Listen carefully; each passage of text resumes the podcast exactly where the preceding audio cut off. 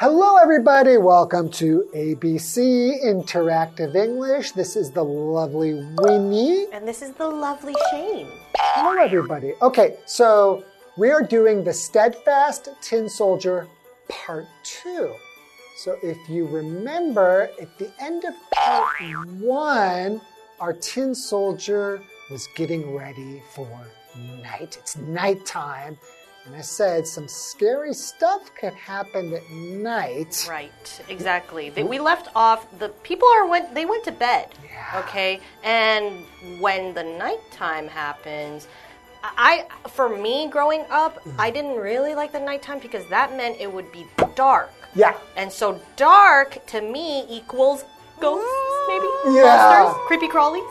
Yeah. Yeah. What about you? What were you scared of? Oh, I was, I would like sometimes wake up in the middle of the night.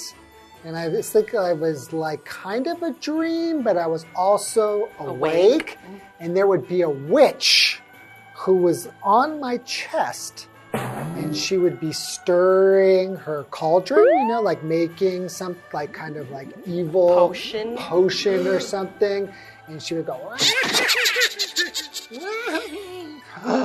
That sounds really it was scary. horrible. So I was so scared of that witch, and like even now, thinking about it, It gives you the creepy crawlies. Well, like it. speaking of really scary things that happen at night, our story actually kind of starts off that way again. yes, there's going to be a goblin. And we will tell you what a goblin is when we start part two.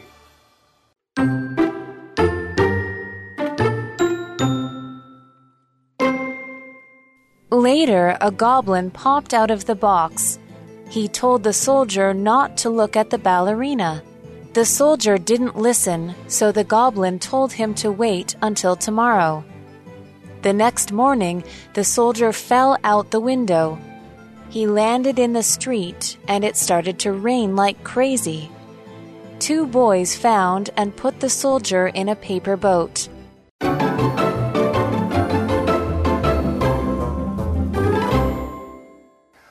So the steadfast tin soldier part two. All right, let's continue the reading and find out what happens on this scary night. So later, a goblin popped out of the box. What is a goblin? And I'm already scared of it. Mm. A goblin is a small, ugly creature that likes to trick people or cause trouble. So, for example, you can say, When I was small, I was scared of ghosts and goblins. Yeah, that sounds scary, and I can't. I, am picturing something that has like a really mean face. Or, Yeah, they're, they're, they're very ugly. yeah, and so can you imagine them popping out of a box out of nowhere? The soldier must have been so scared. Right? He told the soldier not to look at the ballerina. Oh. The soldier didn't listen, so the goblin told him to wait until tomorrow. Shane, I think the goblin, it sounds like he has a crush on the ballerina. Yeah, I think he likes the ballerina and does not want the soldier to be looking at his girl. He is not a sharer. He's not a sharer. He is not. So he tells him to wait until tomorrow. Oh, that sounds like threat. Ooh. sounds like 威胁他. Ooh, so he's not only ugly on the outside, he's kind of mean. Yeah, scary. Okay, continuing. The next morning, the soldier fell out the window. Oh no! Could it be any worse? He landed in the street and it started to rain like crazy. Oh no. Oh no, poor soldier! So, was it an accident or did the goblin push him out? I don't know, but he only has one leg. How much worse could it get? Maybe it was windy and he blew out of the window. So, okay, so he landed on the street. So, to land, this is a verb. So, as a noun, land is just like the flat ground, right? But to land means to come down through the air onto the ground. Huh. So, what other things can land? Birds? Birds can land, people can land. Yeah, I guess if you're like paragliding or parachuting. Or if I think if you just jump off something high, I You land on your feet. On my feet. Or for example, our example sentence, the airplane landed safely. I can always appreciate a really good, smooth landing from a plane. Yeah. I'm always so scared. Yeah. When we land on the airplane, I'm always like, oh, we're safe. Once we land safely, I'm thanking God.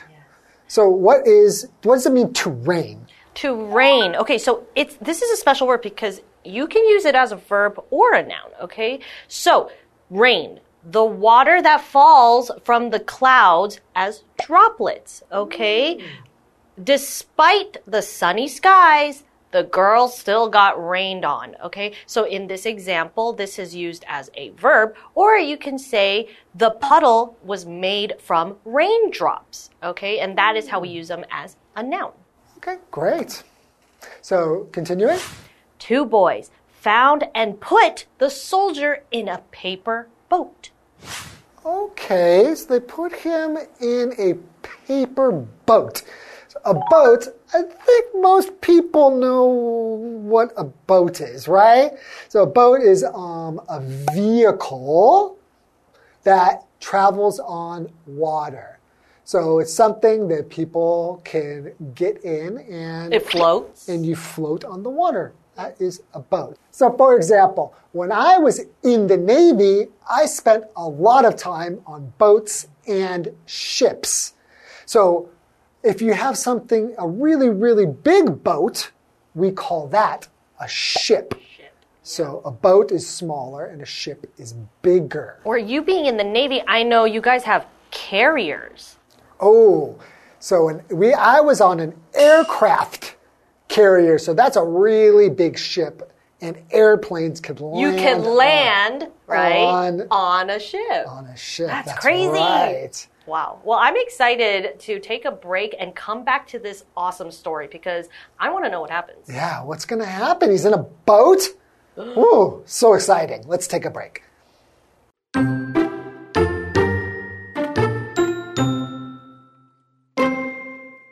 They put it in the water. It went down the storm drain and into the canal. When the boat started to drop, a big fish came and swallowed the soldier.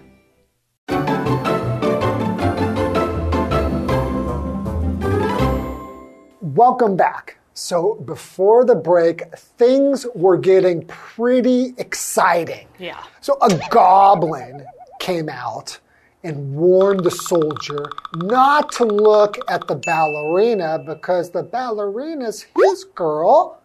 And he said, okay, you just wait because the soldier kept looking. Mm-hmm. The next morning, he fell out of the window onto the street. He landed on the street. Right? And then it was raining, And so not Where- only that, but raining really hard like crazy. And th- then, someone moved him. Yeah, so two boys found him and put him in a paper boat. I don't think that boat is just for their, you know, just for the dry land. I think they're going to put him somewhere. They're going to probably put him somewhere. Let's find out. Let's go. They put it in the water. It went down the storm drain and into the canal. Shane, have you ever been on the Magic Mountain? The Magic Mountain, like Magic Mountain, the amusement park? The ride, yeah. Uh, I have a feeling this is kind of going to go the same way as Magic Mountain, where there's a big splash at the end. so a storm drain, what, what is that? Okay, so a storm drain, okay, it is a noun. It is a system that is built to take water away after it is collected from heavy rain, you know, storms, Oh, typhoons. Like when you're on the street, you'll see some like hole, Yep. right? Yeah. That goes on the side of the street, and that's where the water can Yes. go down. Exactly. So that the road doesn't become, become a, flooded. a pool, basically. Yeah. Exactly. So, for example, Storm drains are essential for our safety, especially after typhoons. So I, I can trust that everyone knows what it's like stepping in a big puddle, okay? That means there probably aren't enough storm drains in that area. Oh, okay. Yeah, and then your shoe gets all gross and your sock is wet. Okay, so he went in the storm drain and then into a canal. So a canal is a long, straight passage, and they dig it. It's, dug in the ground, right? So you take the ground and you dig a big passage, and then you fill it with water. So boats and ships could travel oh, in So. I know a famous canal is in Venice, right, in Italy? Oh, yeah, Venice has lots of canals. Also in Amsterdam. Amsterdam, yeah, right. Right, That so- was their like mode of transportation, right? right? So, for example, the canal was too narrow for the large ship to pass through. Ah, Okay. Okay, continuing, when the boat started to drop, a big fish came and swallowed the soldier. I mean, can he catch a break? He's had a tough day. Thing. Oh my goodness. So the ship or the boat started to drop because I guess it's made of paper. Yeah, it's probably not the most sturdy material to make a boat from. So drop, okay? It this is a verb. Let or make something fall down, okay? So it was on the water, and then it's starting to drop, so it means it's going under. yes, and so this would remind me of the Magic Mountain ride where there's a big splash. Okay, so then a fish swallows him. Poor guy. One leg and he has to go Luckily, he's very steadfast, right? Ah, So, okay, so to swallow means to make food, drink, tin soldiers go down your throat into your stomach. So, for example, you could say, I accidentally swallowed a toy when I was a child. you Shane, is this a real example? Shane, Shane accidentally swallowed a toy when he was a child. You know the Rubik's Cube? Right? No. Not the whole thing. but I was just a little kid and I was One of the taking the pieces apart. And they're so colorful. To me, it looked like candy. and I just put it in my mouth and luckily, uh, my mom was able to get it out of my throat. Wow. It was pretty scary. That sounds very scary, just like I'm pretty sure this tin soldier is very scared. So this is a really exciting story. This is the end of part two, but make sure that you join us for the exciting ending in part three. Okay, we'll see you there.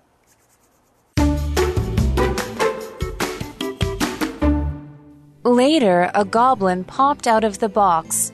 He told the soldier not to look at the ballerina. The soldier didn't listen, so the goblin told him to wait until tomorrow. The next morning, the soldier fell out the window. He landed in the street, and it started to rain like crazy. Two boys found and put the soldier in a paper boat. They put it in the water. It went down the storm drain and into the canal. When the boat started to drop, a big fish came and swallowed the soldier.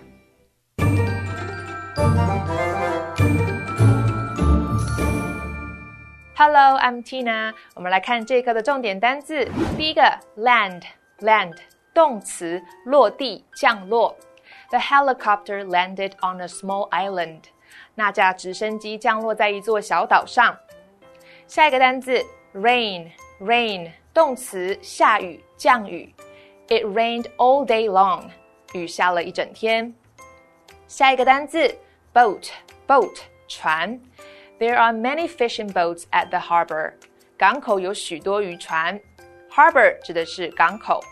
最后一个单字 drop，drop 动词下降、落下。The vase dropped from the table. 花瓶从桌子上掉了下来。接着我们来看重点文法。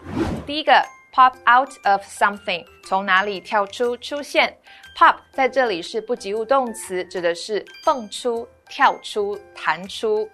Out of something 则是一个介系词片语，指的是从哪里出来。我们来看看这个例句：A rabbit popped out of the bush。一只兔子从树丛里跳了出来。Bush 指的是树丛。下一个文法，like crazy，又急又猛，拼命的。这是一个口语用法，意思相近于 like mad。我们来看看这个例句：We ate like crazy to finish our food。我们拼命吃完食物，所以这个句子呢也可以这样说：We ate like mad to finish our food。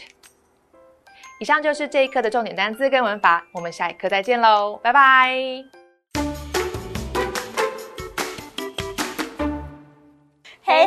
it's Kiwi on the street. I'm Kiki. And I'm Winnie. BTW, it's time to work on some abbreviations.